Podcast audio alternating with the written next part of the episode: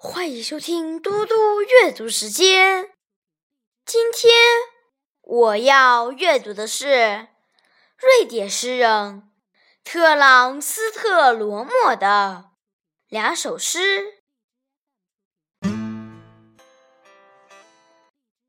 自一九七九年三月，厌倦了所有带来词的人。词不是语言。我走到那白雪覆盖的岛屿，荒野没有词，空白之夜向四面八方展开。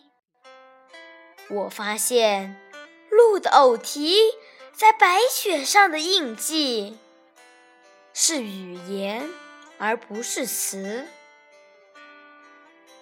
写于一九六六年，解冻。淙淙流水，薛腾，古老的催眠。河淹没了汽车公墓，闪烁在那些面具后面。我抓紧桥栏杆，瞧，一只飞越死亡的巨大铁鸟。